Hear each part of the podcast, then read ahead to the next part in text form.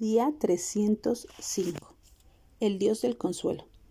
Y se manifestará la gloria de Jehová, y toda carne juntamente la verá, porque la boca de Jehová ha hablado. Isaías 45. La vida tiene días muy tristes.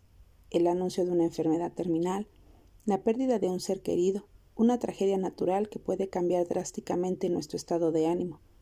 Caemos en un estado de depresión y de desesperanza nos sentimos débiles, sin fuerzas y apesumbrados.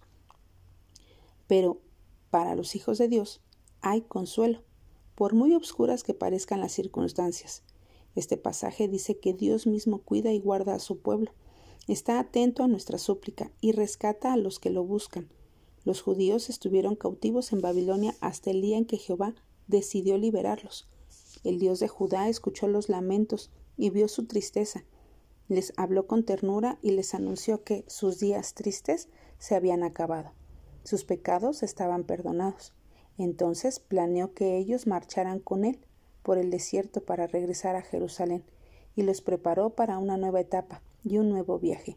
Era tiempo de salir de la opresión, era tiempo de sustituir la tristeza por el gozo, el llanto por la risa y el dolor por el consuelo. Era tiempo de regresar a Dios. Sus días tristes se habían acabado, la gloria del Señor se revelaría. Así que el Dios de Judá, démosle gracias porque gracias a Él tenemos el poder de su palabra y el consuelo en los días tristes.